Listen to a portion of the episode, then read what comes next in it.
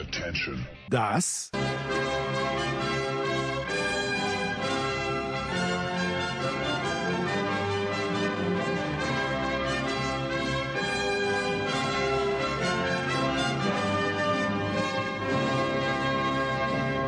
ist Euro fast daily auf sportradio 360.de.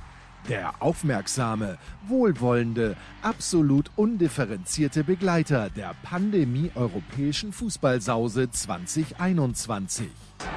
Bierhoff kann sich durchsetzen, Kuba!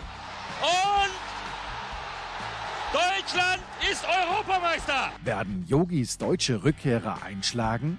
Werden Frankos österreichische Buben sich nicht so blamieren wie noch vor fünf Jahren? Und werden Didiers Franzosen trotz oder gerade wegen Karim Benzema den nächsten großen Titel holen? Euro fast daily. Jetzt präsentiert von bet365.de, dem beliebtesten Sportwettenanbieter der Welt. Neukunden erhalten bis zu 100 Euro in Wettcredits.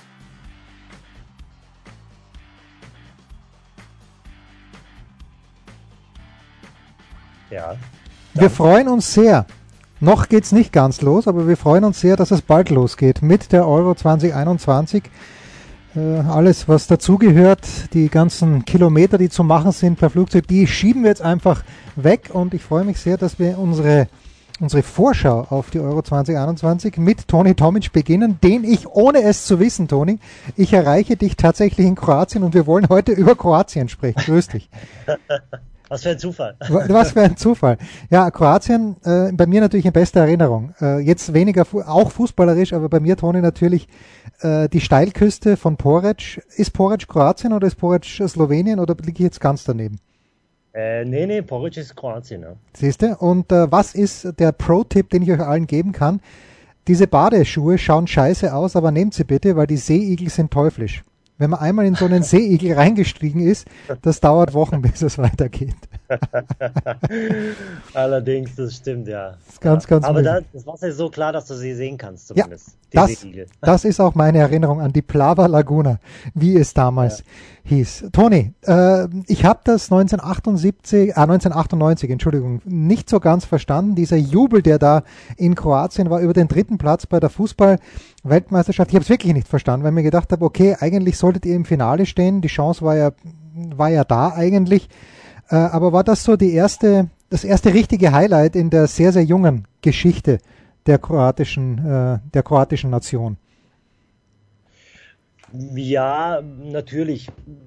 Das erste Turnier war ja erstmal äh, die EM in England 1996, äh, in dem man dann äh, relativ, glaube ich, unglücklich gegen Deutschland äh, gescheitert ist. Man war jetzt vielleicht nicht unbedingt die schlechtere Mannschaft, aber ähm, prinzipiell hat man da ja schon gesehen, was für eine Generation zusammen ist und was mit der Generation möglich ist. Und insofern war dann die WM 98 sozusagen die letzte, sage ich mal immer, Ausfahrt auch um das i-Tüpfelchen auf diese Generation äh, zu setzen, die ja erstmal kriegsgeplagt war und Hm. dann auch jetzt nicht so viele Turniere zusammengespielt hat. Also logisch unter jugoslawischem Wappen damals noch, aber nicht unter kroatischem. Und insofern war das wirklich so eine Krönung dieser großartigen Generation damals.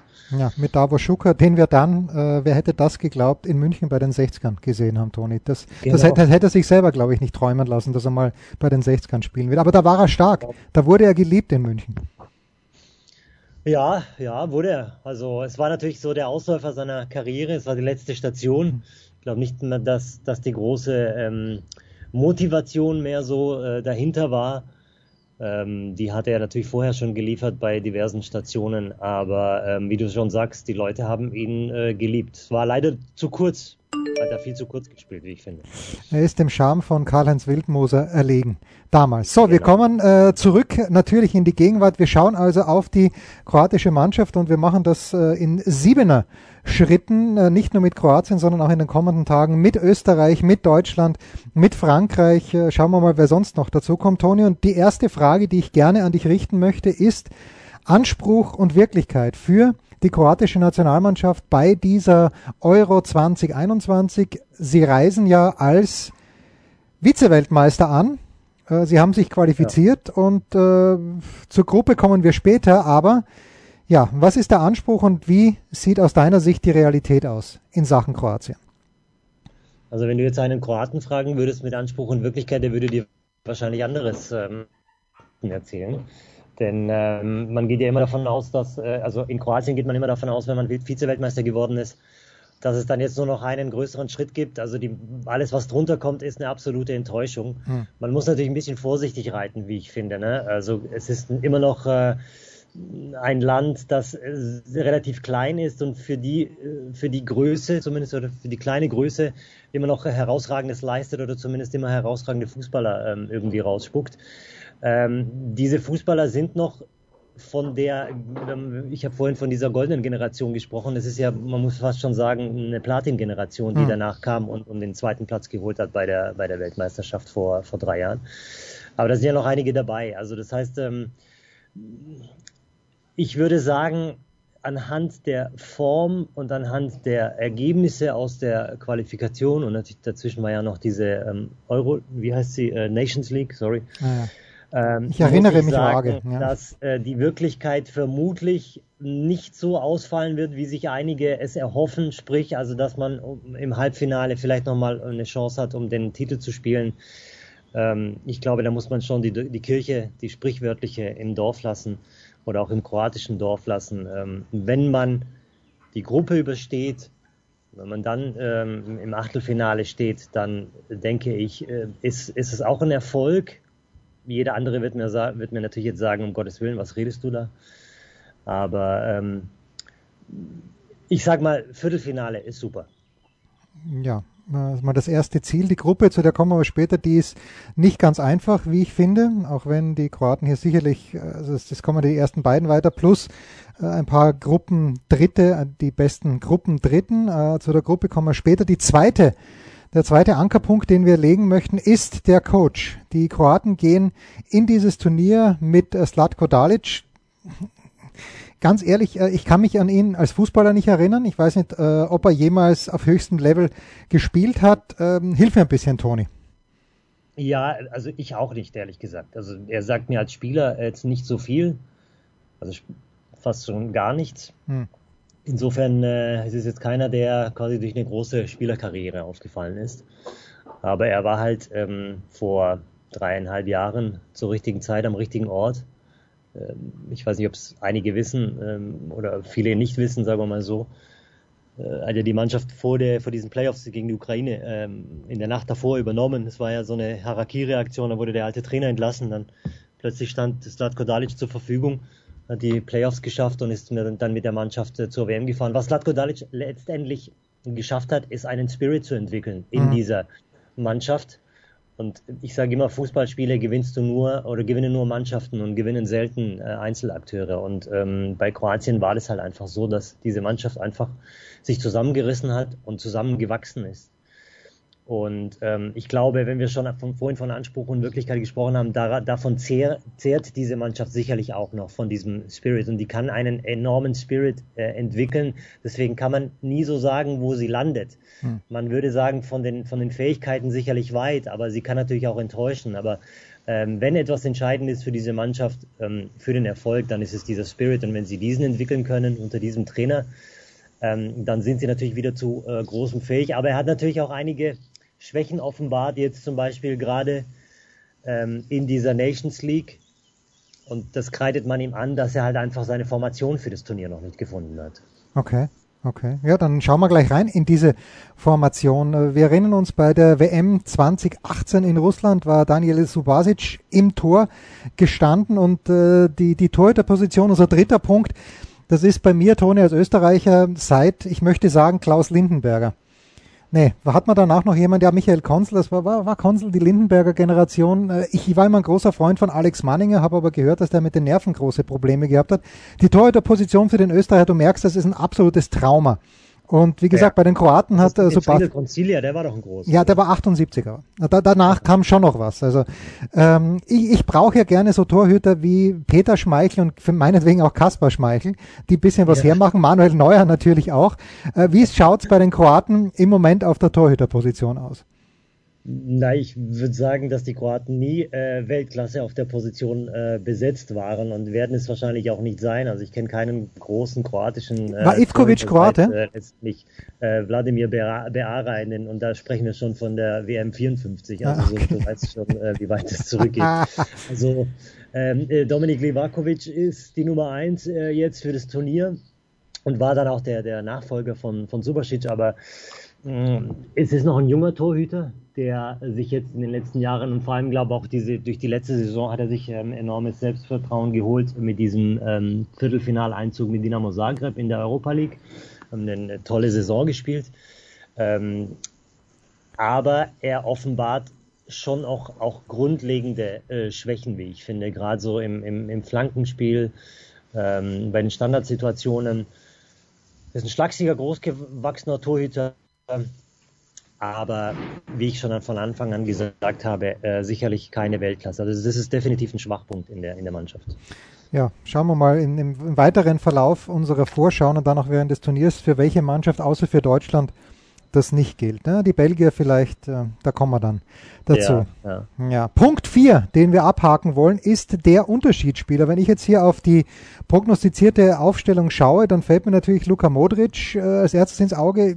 Ich finde aber auch, dass jemand wie Kramaric eine gute Rolle spielen könnte. Wen siehst du denn? Wer muss denn für dieses Turnier in absoluter Topform sein?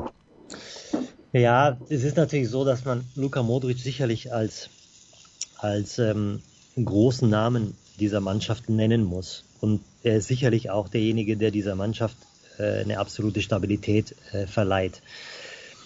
Äh, aber wenn du mich fragst nach einem klassischen Unterschiedsspieler, ich weiß nicht, ob jetzt die Hintergrundgeräusche ein bisschen zu laut sind. Nein, ist alles gut, lass mal. Es, ist, es macht ein gewisses Urlaubsfeeling, es ist absolut in Ordnung, bitte. Ja, okay, gut. Ähm, würde ich fast schon sagen, dass André Kramaric in, in so eine Rolle ähm, rein, ja nicht reinwachsen, sondern so eine Rolle einnehmen kann. Ich könnte mir durchaus vorstellen, dass André Kramaric ein sehr, sehr gutes Turnier spielt. Die Frage ist, ob er spielen wird. Und, und mhm. da bin ich bei meinem Ausgangspunkt, solange jetzt Latko Dalic nicht seine, seine Formation gefunden hat und aber auch in der Formation auf, auf André Kramaric setzt, was er jetzt vermutlich nicht tun wird, noch nicht.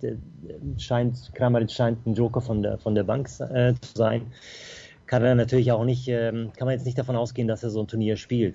Insofern ähm, würde ich von der Offensivreihe eher nur äh, André Kramaric nennen, der den Unterschied machen kann, durchaus, durch seine gewiefte Art Fußball zu spielen, ohne dass ich jetzt natürlich Luka Modric ähm, vernachlässige. Ne? Ich habe Ante Rebic in diesem Jahr jetzt nicht so sehr beobachtet. Ist der in, in, kommt er in guter Form? Zum Team? Ante Rebic kommt in einer, in einer gu guten Form, ja. Also er hat eine, gut, eine gute Saison mit AC Milan gespielt, aber er war ähm, zuletzt der Saison jetzt verletzt und ist schon ist wieder äh, fit. Hm. Aber du weißt, wie das ist, wenn du nach Verletzungen zurückkommst. Da muss, muss natürlich einiges zusammenpassen. Ja, ja. Und er hat natürlich schon die, die physische Statur, das relativ schnell hinter sich zu lassen und auch durchaus in, in eine wichtige Rolle zu schlüpfen. Aber bei der WM 2018 war er sozusagen ja auch ähm, keiner, der den Unterschied gemacht hat an sich. Ne? Ja. Und insofern traue ich ihm jetzt den, die Rolle nicht zu. Toni, du wirst dich, du bist äh, doch ein bisschen jünger als ich, schaust viel jünger aus, aber du kannst dich vielleicht auch noch an die EM 1984 in Frankreich erinnern. Und ja. das waren ja goldene Zeiten damals. Da gab es in Österreich nur zwei Fernsehprogramme und wir hatten wirklich nur zwei. Ich habe auch nichts aus dem, äh, aus dem deutschsprachigen größeren Raum empfangen können, aber da kamen dann plötzlich die Belgier, die, die waren ja schon 1980 gut, aber da gab es eben einen jungen Spieler und der wurde da gepriesen und irgendwie war es dann doch eine Überraschung, wie gut er war. Und das war äh, Vincenzo Schifo oder Enzo Schifo, wie, wie, wie wir zu ihm sagen durften, als seine engeren Freunde. Und wie gesagt, der wurde da so angekündigt als, als jemand, der viel kann und der konnte auch viel. Siehst du denn im kroatischen Kader irgendjemand, den wir jetzt hier, also wenn ich jetzt hier so drauf schaue, natürlich kenne ich die Namen, die in der Bundesliga gespielt haben und Luka Modric, der leider nicht in der Bundesliga gespielt hat, ist mir auch kein Unbekannter, aber gibt es denn im kroatischen Kader irgendjemand, wo du sagst, okay, Wahnsinnspotenzial, wenn der einen Lauf bekommt, wenn er Einsatzzeit bekommt, warum auch immer, vielleicht verletzt sich jemand, der könnte wirklich den, also der könnte die Überraschung des Turniers aus kroatischer Sicht werden. Ja, gibt es. Also die meisten, die meisten Namen sind in dem Kader äh, sowieso benannt äh, oder ähm, bekannt, wie du es äh, selbst schon gesagt hast. Aber es gibt ähm, einen Spieler, der, die Rolle von Mario Mandzukic übernehmen sollte, mhm. von der man nicht so richtig wusste, wie man sie besetzt. Und irgendwann mal plötzlich ähm, wurde dieser Name so ein bisschen durch die kroatische Liga an die Oberfläche gespielt, gespült und ähm, er hat wirklich in den letzten zwei Saisons äh, toll eingeschlagen. Also war, er war schon eine Überraschung auch äh, in der Nations League. Aber auch er war in der Saison verletzt und das ist äh, Bruno Petkovic von, mhm. äh, von Dinamo Zagreb. Also der ist die Nummer 9. Das ist so ein klassischer Strafraumspieler, genauso wie Mario Mandzukic. Und der hat auch durch seine ähm, relativ forsche und selbstbewusste Art überrascht. Also der hat sich sozusagen auf gut Deutsch nichts geschissen, ist quasi in diese Mannschaft reingerutscht und hat äh, so sein Ding runtergespielt und ähm, hat sofort eingeschlagen. Also hat auch letztlich ähm, die Herzen der Fans relativ schnell erobert von, die sind sehr anspruchsvoll, kannst du dir natürlich vorstellen. Ne? Also man, man äh, verabschiedet einen Großen mit Mario Mandzukic, der ja auch schon einiges erreicht hat und auch schon einiges gespielt hat an, an Finals. Ähm, und dann plötzlich kommt so ein junger Kerl und man wusste nicht so richtig, äh, was heißt jung, der ist glaube ich auch schon 25. Aber man wusste nicht so richtig, wie man die Position nachbesetzt. Und mhm. er könnte, wenn er gesund bleibt, könnte er durchaus einer werden, auf den man ähm, achten sollte. Okay. Äh, er spielt bei, wie du sagst, Dinamo Zagreb. Dinamo Zagreb, genau.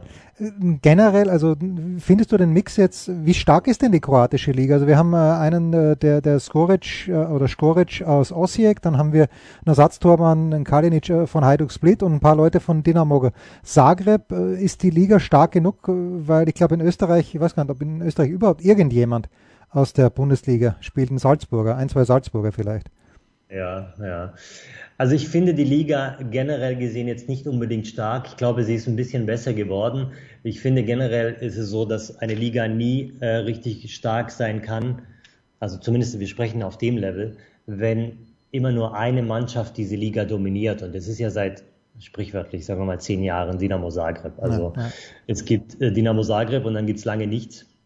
Und insofern ist es schwierig, da auch äh, eine gewisse Wettbewerbsfähigkeit für andere Clubs ähm, zu entwickeln. Aber zum Beispiel Osijek hat mit Nenad Bielica, der dir auch bekannt ist, ähm, in Austria der vergangenen Wien. Saison echt wirklich Großes erreicht. Es ist so ein bisschen in den Dunstkreis äh, reingeraten, äh, Dynamo challengen zu können. Mhm. Ähm, Rijeka hatte ein paar gute Jahre Generell ist vielleicht das Niveau in den letzten ein, zwei Jahren durchaus gestiegen, aber es ist nicht so, dass man sagen kann, ähm, im internationalen Vergleich äh, ist diese Liga äh, wettbewerbsfähig. Herausragend ist natürlich Dynamo jetzt mit diesem Viertelfinaleinzug gewesen, ähm, als sie im Achtelfinale Tottenham auch ausgeschaltet haben, nach 0-2 ähm, im Hinspiel ein 3 zu 0 geholt haben. Das hat natürlich schon auch ähm, Begehrlichkeiten geweckt. Ne? Also diese Mannschaft ist durchaus gut besetzt. Also ich spreche jetzt von Dinamo Zagreb. Sie mhm. hat mit, mit Orsic, mit Petkovic, mit Livakovic jetzt schon, also mit Guardiol, der wechselt jetzt zu Leipzig, schon ein paar Spieler, ähm, die auf einem besonderen Niveau spielen und spielen können auch noch und sich entwickeln können.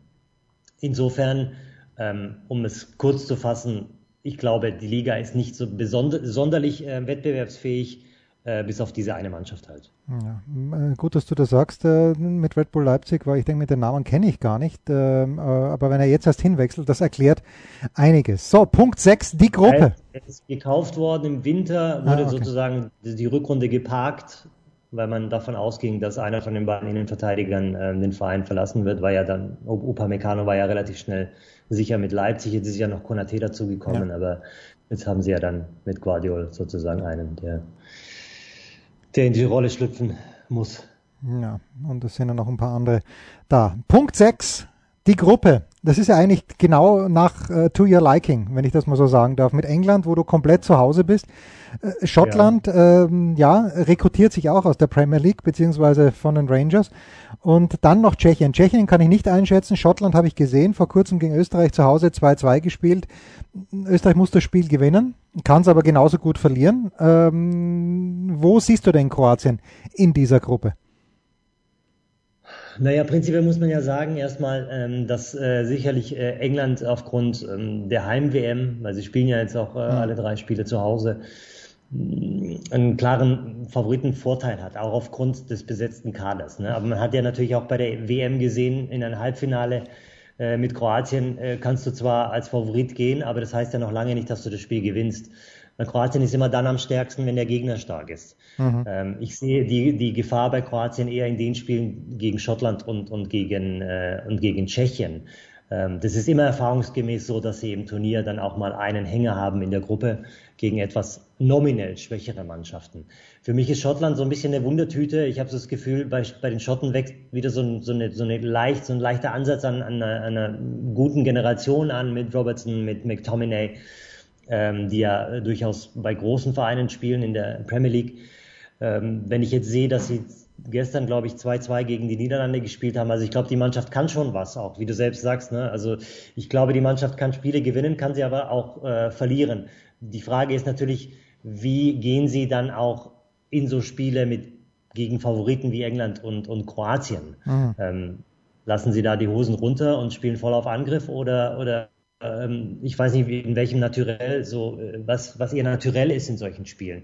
Deswegen ist für mich Schottland so eine Wunder Wundertüte und Tschechien ist immer, also ist natürlich eine große Fußballnation, aber ich meine nicht, mich zu erinnern, äh, dass Tschechien große äh, Ausschläge hatte nach oben in der, in der Qualifikation. Insofern schätze ich, schätze ich die Schwächen, die, ich schätze die Tschechen, so muss es sein, eher am schwächsten ein. Schwieriger Satz. Ja, und ich überlege jetzt gerade, wenn man mich äh, schnell fragt, äh, wer ist der beste Spieler in der tschechischen Mannschaft, bin ich nicht sicher, ob ich nicht Jan Koller sagen würde. Aber der ist, äh, das ist dann doch schon ein paar. Äh, äh, stimmt, und, und natürlich Patrick Berger, den mochte ich immer. Den Berger, der hat mir gut gefallen. Ja. Der war sehr dynamisch. Matthias Schmitzer darfst du nicht vergessen. Ja, selbstverständlich. Und äh, da, da kommen, wir, kommen wir fast ins Schwärmen. Bei Schalke gab es ja auch ein paar, oder? Jerzy Nemetz war ja auch ähm, genau. Ja, ganz großer Sport. Ja, und die, die Schotten haben ja auch Heimvorteil gegen Kroatien, wollen wir nicht vergessen. Im letzten Gruppenspiel am 22. Juni müssen äh, die Kroaten in Glasgow antreten. Ja, so, und zum Abschluss, mein lieber Toni, du hast ja eigentlich schon gesagt, Viertelfinale, wenn man bei unserem Partner bei 365.de schaut, gibt es eine Quote von 34 zu 1 für einen Sieg der Kroaten. Ich bin mir nicht sicher, ob ich mein Geld auf Kroatien setzen würde. Ist für dich Viertelfinale ähm, ja, ist das ist ein Viertelfinale für dich genau on par? Ist das unter par? Oder ähm, wie ist ein Viertelfinale für dich, wenn es denn soweit käme, zu bewerten und wenn dort dann das auskommt, gegen wen auch immer? Ich denke, ich weiß jetzt nicht ganz genau, gegen wen sie spielen würden, wenn sie, sagen wir mal, Zweiter werden würden in der Gruppe. Mhm. Ähm, da kenne ich, habe ich mich jetzt noch nicht so richtig mit dem Turnierbaum beschäftigt. Ähm, ich denke schon, dass Viertelfinale ein, ein, relativ realistisches Ziel ist für diese Mannschaft, muss es auch letztendlich sein, für, die, für den Anspruch, ähm, den sie selbst an sich haben. Sie haben generell in Turnieren immer den höchsten Anspruch. Auch die Mannschaft ist, also ich glaube nicht, dass die Mannschaft in das Turnier gehen wird und sagen wird, wir wollen die Gruppe überstehen. Also wenn, dann werden sie sagen, wir wollen sicherlich noch, noch mal unter die letzten vier oder unter die letzten acht. Das ist der sportliche Geist, den diese Mannschaft auch durchaus entwickelt hat und der dann auch letztlich transportiert wird über die Nation. Aber wenn du sagst, ähm, Geld drauf wetten, würde ich auf gar keinen Fall, denn es gibt äh, einige, einige Faktoren, die dagegen sprechen. Ich traue dieser Mannschaft eben nicht den großen Wurf zu, weil sie halt eben einige Probleme hat. Das heißt, äh, man ist äh, in der Abwehr ein bisschen dünn besetzt, obwohl alle vier äh, oder sechs Abwehr, sechs des, des, des siebenköpfigen Kaders in der Abwehr sind Meister geworden mit ihren jeweiligen Vereinen.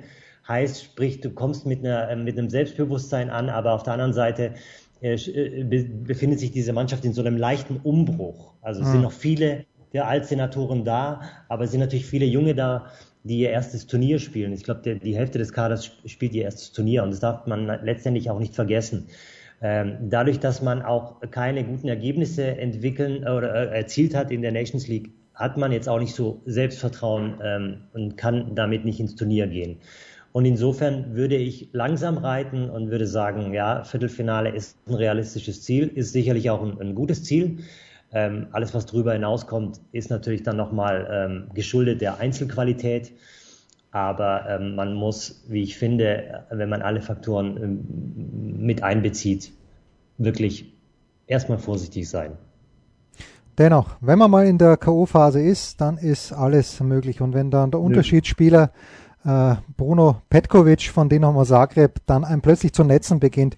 Was weiß man? Toni, ich danke dir ja, ganz, ganz herzlich. Nicht, wie das läuft. Ne? Man ja. spielt sich dann in so einem Turnier dann plötzlich in einen ja. Rausch und dann äh, kommt ein Kamaric und, oder kommt ein Petkovic und entscheidet Spiele und dann entwickelt sich so eine Eigendynamik. Deswegen bin ich immer sehr, sehr vorsichtig, auch was, was Prognosen angeht. Ne? Ich finde, man kann jetzt bis auf Frankreich, die sehr gut besetzt sind, nicht so richtig sagen, was man von den anderen Mannschaften letztlich dann auch halten kann oder halten soll. Ich finde, in so K.O.-Spielen ist wirklich, wie du selbst sagst, alles möglich. Schau, bei der letzten WM, ich weiß schon, Thomas Wagner prügelt mich dafür, wenn ich sowas sage, aber in, wenn dieses Spiel Belgien gegen Brasilien hundertmal gespielt wird, mit genau den gleichen Torchancen, gewinnt 99 Mal Brasilien. Weil die so, so viel besser, so viel besser waren. Ich weiß, das will Wagner nicht hören. Belgien gegen Japan davor auch noch. Ja, es ist. Die Belgien auch verlieren, ne? Ja, es ist, es ist einfach äh, alles so eng und dann hast du halt einen abgefälschten Freistoß oder äh, Pavard trifft diesen Ball gegen, so wie er den gegen Argentinien getroffen hat, auch nur mehr einmal in seinem Leben. Gut vor ihm, dass er es gemacht hat. Ist, das ist das Schöne am Fußball. Aber wirklich, in solchen ja. K.O.-Spielen, da kann ja alles passieren. Toni, großartig. Wirst du die, den Großteil der EM äh, aus Kroatien aus der Ferne verfolgen oder kommst du zurück? Wie äh, du wohnst, äh, nein, du bist nein, in Stuttgart. Ich zurück natürlich. Meine Tochter hat äh, wieder Schule. Ich werde alles von zu Hause aus Ah, okay. The, the Great Tony Tomic von Sky. Toni, ich danke dir ganz herzlich. Das war heute mal Kroatien, aber es werden noch weitere Nationen folgen. Das war Euro Fast Daily auf Sportradio 360.de. Präsentiert von bet365.de, dem beliebtesten Sportwettenanbieter der Welt. Neukunden erhalten bis zu 100 Euro in Wettcredits. Versäumt nicht unsere Big Show, jeden Donnerstag neu. Oder unsere Dailies zu Gott und der Fußballwelt. Und ab September gehen wir natürlich wieder in die Football Huddle